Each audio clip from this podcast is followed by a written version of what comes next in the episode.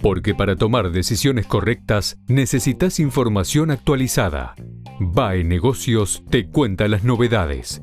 Economía y finanzas contadas por nuestros especialistas. Cómo invertir y cómo ahorrar en tiempos de crisis.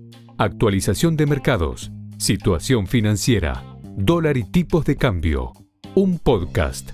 Toda la información económica. Dos pasos atrás y ninguno adelante. Por el licenciado Guillermo Moreno, el doctor Gastón Bres y el licenciado Leandro Cárcamo Mana.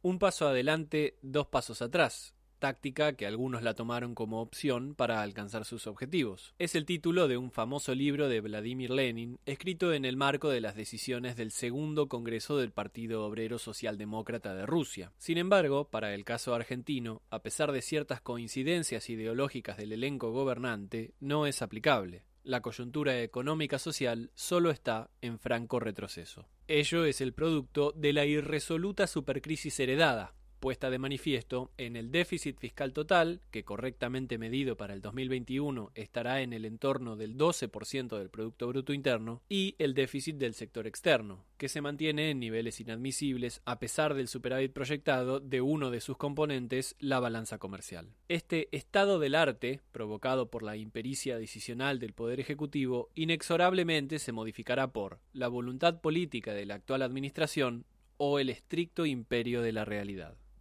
En el principio fueron los impuestos.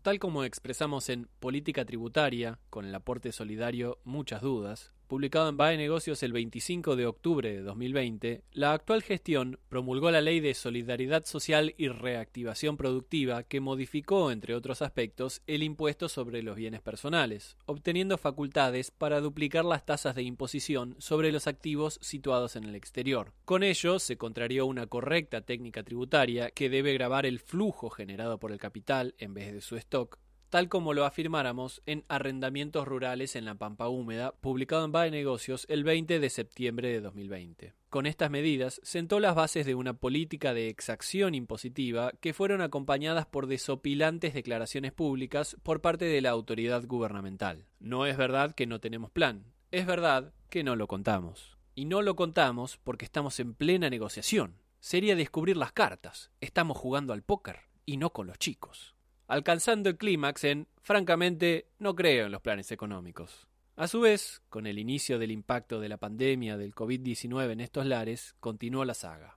Entre la salud y la economía, elijo la salud.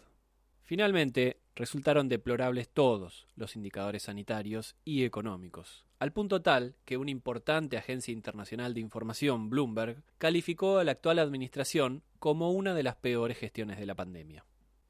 Ahora, sin salud ni economía. Como oportunamente señaláramos en Teoría Monetaria Moderna, ni teoría ni moderna, publicada en BAE Negocios el 16 de agosto de 2020, la inteligencia del gobierno supone que el concepto de restricción presupuestaria ha quedado perimido, ya que puede ser reemplazado por la emisión a gusto, con lo cual las ciencias económicas se mimetizarán con las artes gráficas. Como era esperable, ante tamaño desacierto, se produjo un salto inflacionario que pulverizó la pauta del 29% anual proyectada en el presupuesto nacional. Ello trajo aparejado el descontento en los sectores de ingresos fijos, iniciándose un embrionario proceso de puja distributiva aupado en los movimientos sociales y los trabajadores. Asimismo, entre el sector real y el financiero han comenzado una pulseada por la apropiación de las reservas disponibles en el Banco Central de la República Argentina. Bajo estas circunstancias, las renegociaciones en marcha con el Fondo Monetario Internacional y el Club de París complejizan aún más el panorama, tornando incierto el esquema resolutorio.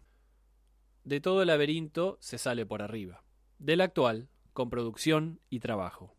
Ahora bien, ello solo será posible con superávits gemelos, el superávit fiscal primario, es decir, que los ingresos superen a los gastos corrientes, genera los pesos indispensables para honrar los intereses correspondientes a la deuda pública. A su vez, un robusto saldo de la balanza comercial permitirá compensar el resultado negativo del resto de los componentes que integran el sector externo, la cuenta corriente de la balanza de pagos. Cuando las obligaciones son en dólares, estos se intercambiarán con el saldo en dinero del superávit fiscal primario. Conseguidos los equilibrios macroeconómicos, estarán dadas las condiciones para que la tasa de interés nominal y la inflación se alineen con las internacionales. Juntamente con ello, un tipo de cambio competitivo, la administración del comercio interior y exterior y un acuerdo de precios, salarios y tarifas permitirán recuperar el mercado interno, la rentabilidad de las empresas y de los proyectos de inversión. Es hora de hacer lo que se debe, un modelo de desarrollo económico permanente y sustentable con orientación a la producción. Dos pasos atrás, ninguno adelante. Por el licenciado Guillermo Moreno, el doctor Gastón Bres y el licenciado Leandro Carcamo Mana. Agradecemos la colaboración de Marcos von Iflinger.